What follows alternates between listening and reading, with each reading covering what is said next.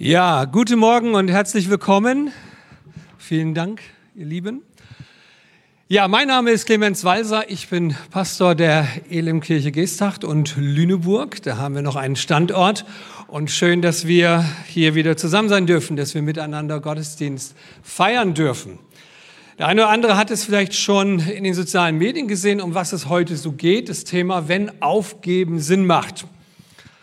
Kein besonders ermutigender Titel, aber er wird uns ermutigen. Das glaube ich zumindest. Mich hat er auf jeden Fall ermutigt. Und äh, um was wird es da gehen? Es wird darum gehen, dass wir in ganz bestimmten Lebenssituationen, dass es gut ist, einfach oberflächlich aufzugeben. Und Menschen, die uns äh, beobachten, würden vielleicht sagen, der lässt ja alles mit sich machen. Weiß nicht, ob du das kennst. Sicherlich kennst du das, weil wir alle Krisen kennen und Herausforderungen kennen. Und man ist in so einer Krise, man ist in einer Herausforderung, man liegt vielleicht im Streit mit jemandem und äh, du spürst und ihr lebst, das wird so schwierig und du musst eine Entscheidung treffen. Eine Entscheidung, oftmals ist es die, dass wir sagen, okay, dann gebe ich mal richtig Gas und ich habe so richtig Lust auf Streit und Auseinandersetzung oder aber du sagst, ich gehe einen Schritt zurück und ähm, ich begebe mich raus aus dieser Konfliktsituation. Jeder reagiert da irgendwie anders. Und äh, das Wort Gottes, und das finde ich so sehr stark und ermutigend, gibt uns da einen Tipp, dass Aufgeben manchmal sinnvoller ist. Und wir alle denken doch irgendwie, wenn wir uns so die Kriegssituation anschauen zwischen Russland und der Ukraine, aufgeben würde wirklich Sinn machen. Ja, sich wieder an den Tisch der Diplomatie zu setzen, zu überlegen, wie können wir das ganze Ding hier irgendwie lösen. Jeder sehnt sich danach und weiß gar nicht, wie er so richtig darüber denken und entscheiden soll. Also an manchen Stellen ist Aufgeben sinnvoll. Hier geht es aber nicht um das Aufgeben in Form von ich duck mich weg, und äh, ich lasse alles weiter mit mir machen, sondern tiefgründig beobachtet ist es ein geistliches Aufstehen in der Situation. Äußerlich nimmt man etwas anderes wahr, aber wenn man tiefer hineinschaut, entdeckt man, dass die Person ganz anders mit Konflikten und Herausforderungen umgeht, als wir es so langläufig und landläufig eben kennen. Es wird darum gehen, wie lernt man Kontrolle abzugeben. In Konflikten und schwierigen Situationen wollen wir alle die Kontrolle behalten. Aber manchmal ist es viel segensreicher, die Kontrolle einfach mal abzugeben. Wie bekommen wir das hin in Situationen, die uns Angst machen, weiter darum zu wissen, wir und ich bin weiterhin versorgt? Wie bekommen wir das hin, mit Schuld und Versagen umzugehen?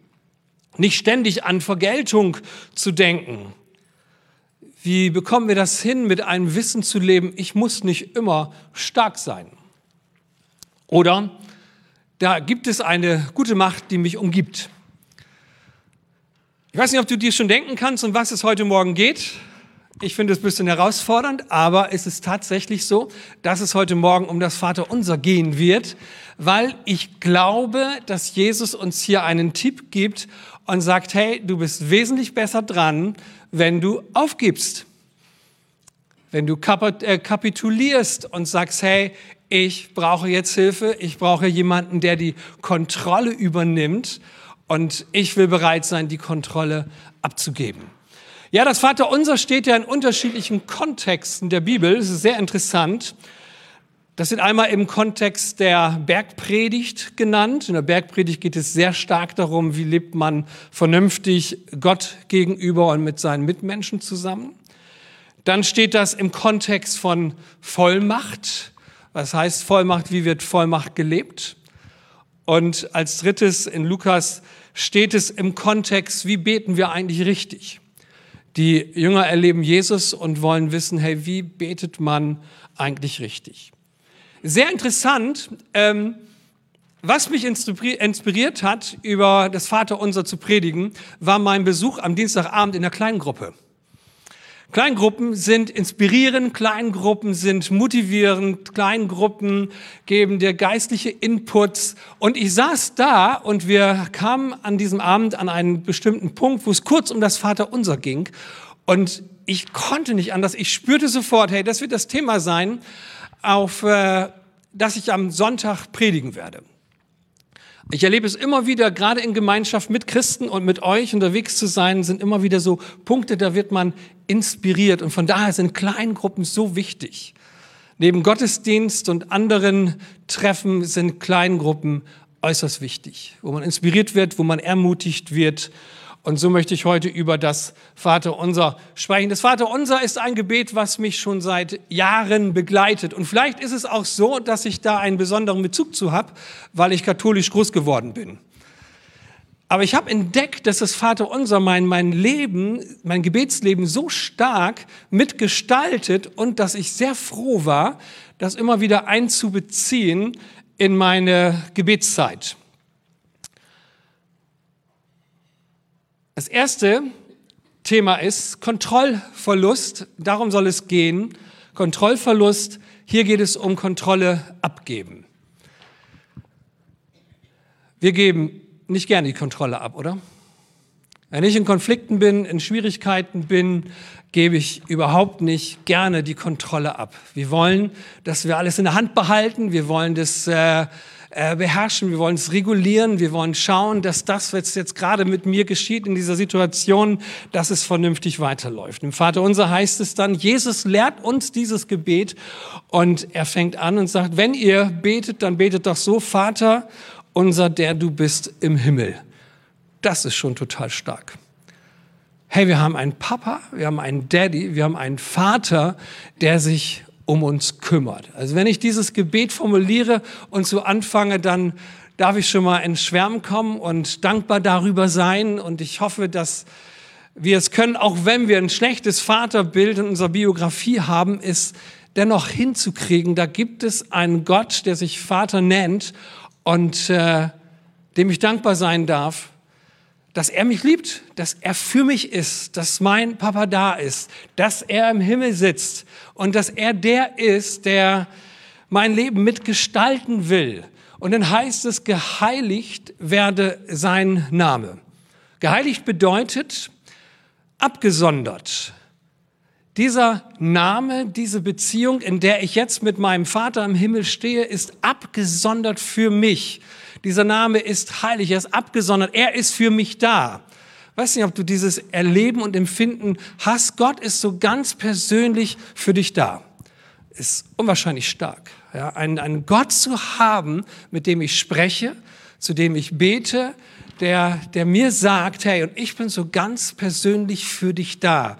Dieser Name, diese Bezeichnung ist abgesondert für, für mich. Kommst du mit? Finde ich schön, sowas erleben zu dürfen. Und äh, da, wo du das so nicht kannst, empfehle ich dir, dir sehr, da auch Heilung zuzulassen in deinem Leben, in Bezug auf deine Vergangenheit, auf deine Biografie. Jeder geht da wiederum anders um. Wenn du ein schlechtes Vaterbild gehabt hast, ist es enorm schwierig, diesen Punkt im Leben zu erfahren. Hey, Gott, der Vater, ist immer für mich da. Und es geht schlussendlich um ihn. Und dann heißt es hier auf einmal, dein Reich komme und dein Wille geschehe wie im Himmel, so auf Erden. Das ist so diese, dieser Kontrollverlust, den ich wirklich zulasse, das mal bewusst zuzulassen. In der Situation, wo ich stehe, bete ich, dein Wille geschehe. Gott, in dieser Situation, in meinen Beziehungen, in meinen Herausforderungen, in meinem Leben, in meinem Alltag, dein Wille soll hier geschehen. Ich lade dich ein, deinen Willen geschehen zu lassen. Dazu gehört natürlich mega viel Vertrauen, oder? Weiß nicht, wenn du schon mal bewusst gebetet hast, da kann einem schon mal ein bisschen kalt unter den Füßen werden. Ja, will ich das wirklich? Dass dein Wille geschieht? Kann ich mich darauf verlassen? Habe ich dieses Vertrauen? Vielleicht ist es einfacher, das zu sagen, weil wir Gott nicht sehen, aber haben wir wirklich dieses Vertrauen, dieses Vertrauen hineinzusprechen, eine unsichtbare Welt, lass in dieser Lebenssituation, meiner Lebenssituation, deinen Willen geschehen. Die Frage, die sich ja immer wieder stellt, naja, macht Gott nicht sowieso das, was er will? Ganz egal, ob ich dieses Gebet spreche oder nicht, macht Gott nicht das, was er will? Äh, er ist doch nicht abhängig von meinem Gebet. John Wesley sagte einmal, das fand ich sehr interessant, ein Evangelist aus dem äh, vorigen Jahrhundert oder vor Vorjahren, um 18 oder noch was. Ähm, er sagte, Gott tut nichts als nur über die Erhörung von Gebet. Ist eine Aussage, oder? Gott tut nichts als nur über die Erhörung von Gebet. Finde ich schon interessant. Ja? Also er sagt eigentlich, oder was er hier sagt, nicht eigentlich, er sagt hier, wir haben einen Gott, der nicht einfach so marschiert und irgendwas macht, sondern er macht sich abhängig von deinem und von meinem Gebet. Und hat er damit recht?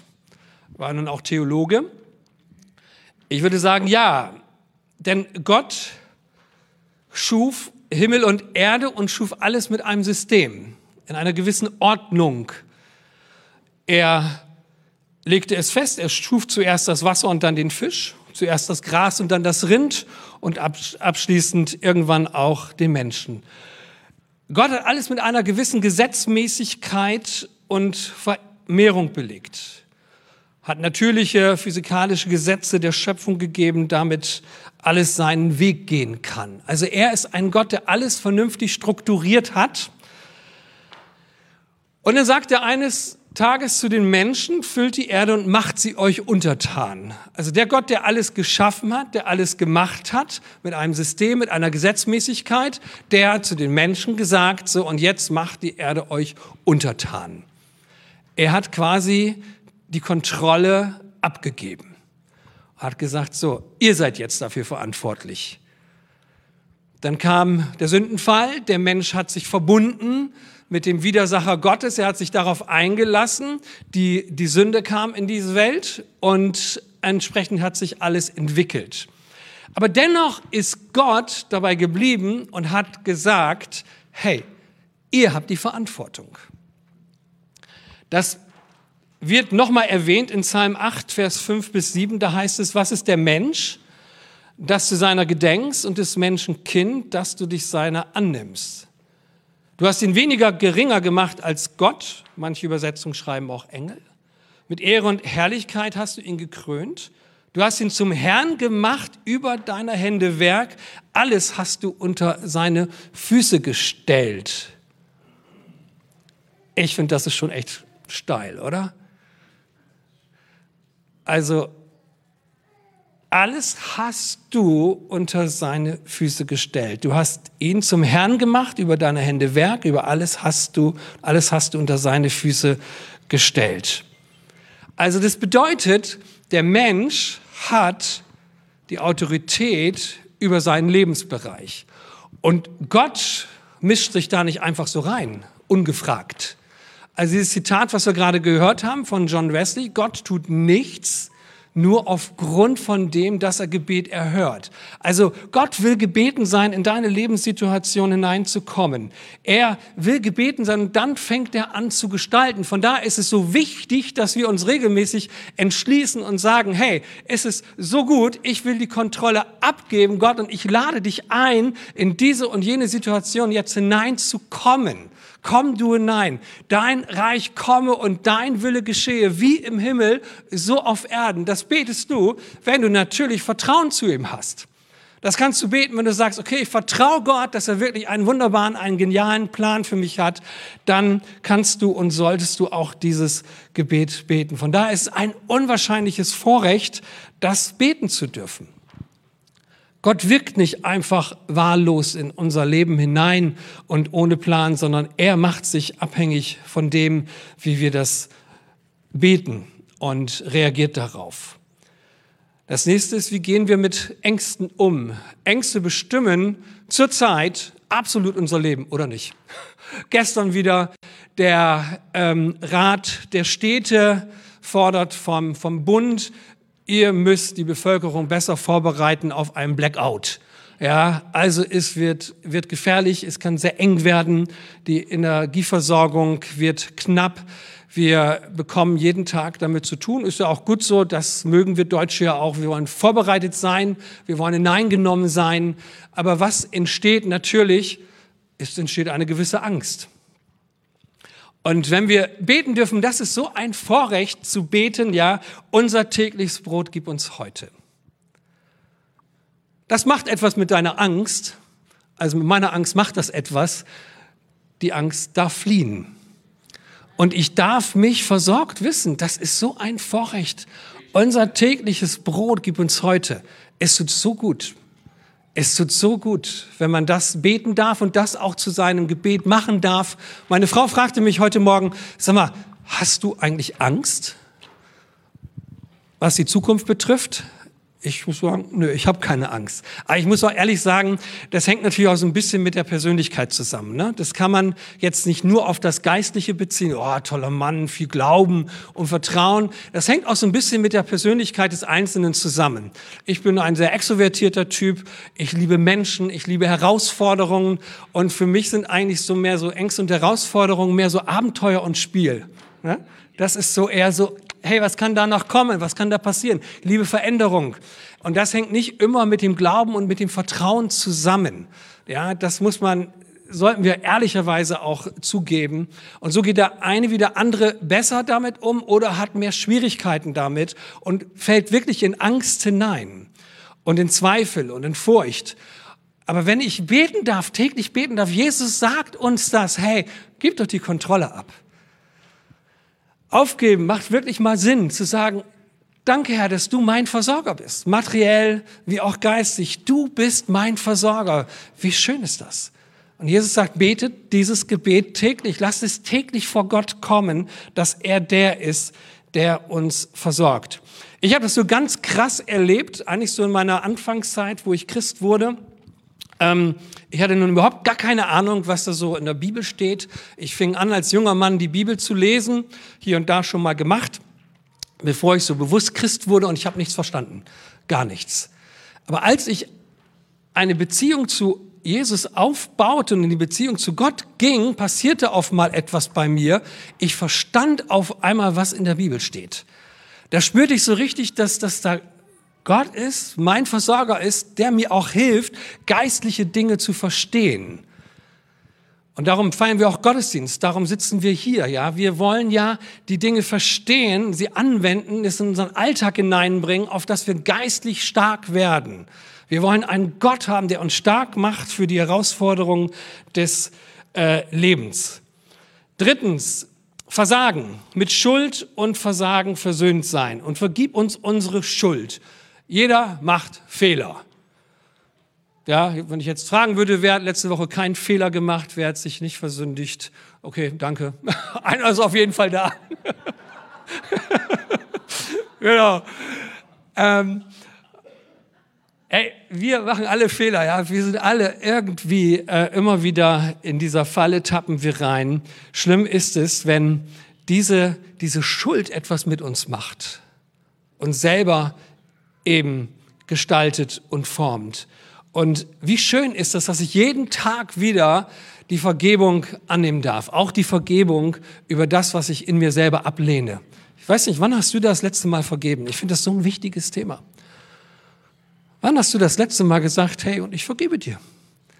Clemens, ich vergebe dir. Ich spreche Vergebung über mein Leben aus. Wir sind es natürlich gewohnt, anderen zu vergeben, die uns etwas angetan haben, aber ähm, uns auch selber zu vergeben, selber zu Jesus zu gehen, sagen, es tut mir leid. Und da wissen wir natürlich, Gott sagt uns, hey, klar, dir ist vergeben, auf jeden Fall, aber vergibst du dir selber auch? Das ist, glaube ich, ein sehr wichtiges Thema. Wenn du nicht dem entsprichst, wie du dir das vorstellst, als Christ unterwegs zu sein. Mit Verbitterung umgehen können, nicht ständig an Verbitterung denken zu müssen oder an Vergeltung denken zu müssen, so heißt es hier. Nicht ständig an Vergeltung denken zu müssen. Wie auch wir vergeben unseren Schuldigern, heißt es hier. Auch das, ich weiß nicht, wie oft ich das gemacht habe, um wie gut es auch war. Also wenn ich das Vater unser bete, mache ich es meistens so, ich kann, ich habe gemerkt, ich bin ein Typ, ich kann nicht im Sitzen beten, ich kann auch nicht so gut im Knien beten, aber ich kann am besten beten, wenn ich in Bewegung bin. Wenn ich laufe, wenn ich Fahrrad fahre, Auto fahre, wenn ich einen Spaziergang mache. Und da ist es so gut, dieses Gebet mit reinzunehmen und bewusst diesen Punkt zu haben, wie auch wir vergeben unseren Schuldigern. Menschen zu vergeben, die an uns schuldig geworden sind. Ganz bewusst. Es auszusprechen, es hineinzusprechen in eine geistliche Welt ich muss nicht immer bei dieser Verletzung bleiben, die mir angetan worden ist. Ich muss nicht immer in dieser Endschlussschleife des Selbstmitleids bleiben. Ich darf vergeben, ich darf Vergebung aussprechen. Und das tut so gut. Denn mit Vergebung geschieht etwas sehr Interessantes. Mit der Vergebung nehme ich auch dem Täter die Kontrolle über mein Leben. Schon mal gemerkt?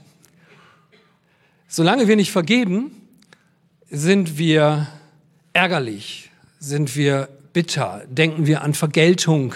Ich weiß nicht, was du schon alles so gedacht hast, wie du mit denen umgehen kannst, die dir wehgetan haben, die dich herausgefordert haben.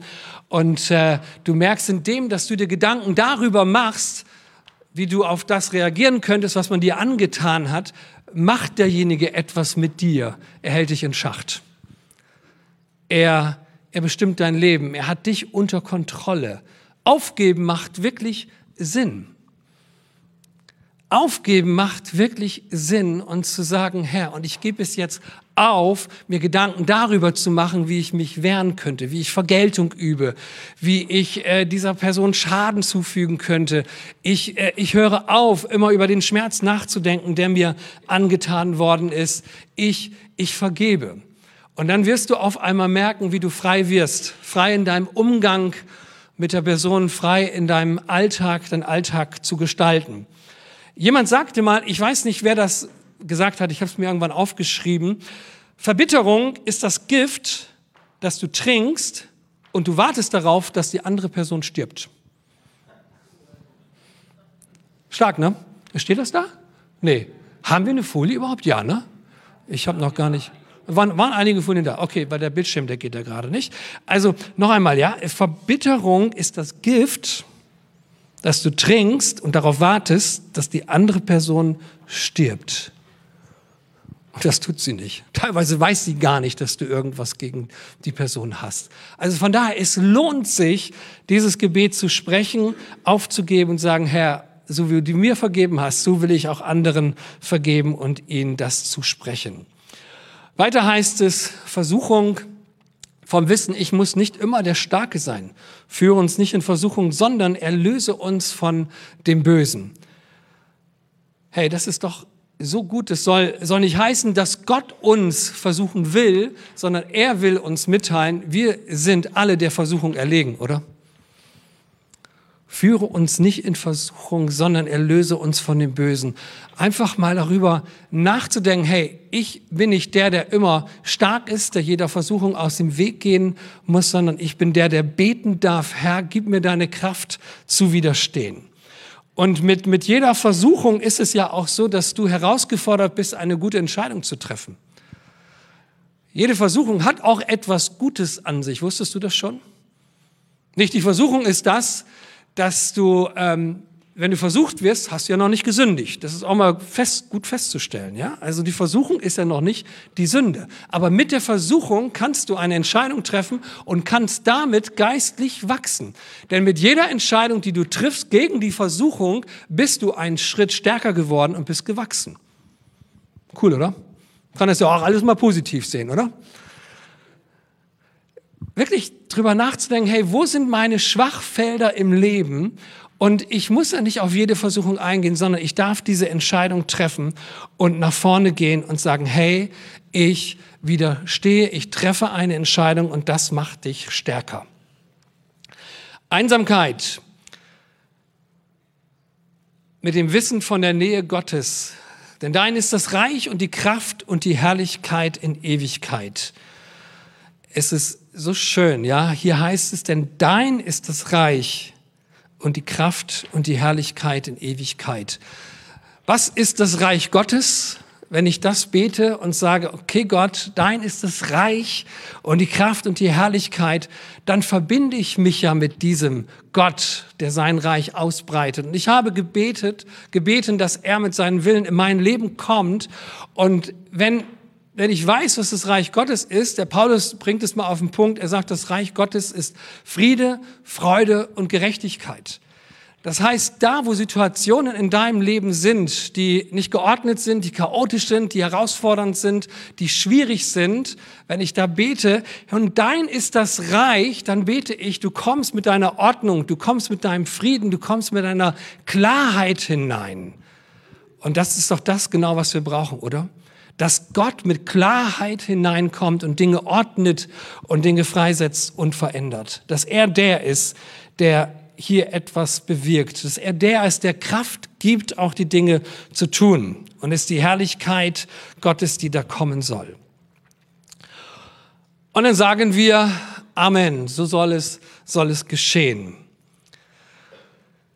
Das ist das Vaterunser und das können wir natürlich in einer Art und Weise so beten, dass wir es einfach so herunterbeten oder du nimmst es in deine Gebetszeit mit hinein und gehst das für dich einfach nochmal durch in den bestimmten Situationen, die dich herausfordern. Vielleicht gestaltest du dein Gebetsleben auch mit dem Vaterunser und du, du entscheidest dich immer wieder in den Situationen und sagst, hey, ich bin bereit, die Kontrolle abzugeben, Gott.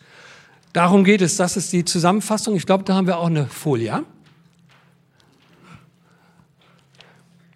Also worum ging es? Kontrollverlust. Wie lerne ich die Kontrolle abzugeben, indem dass ich mich entschließe, Gott hineinzulassen?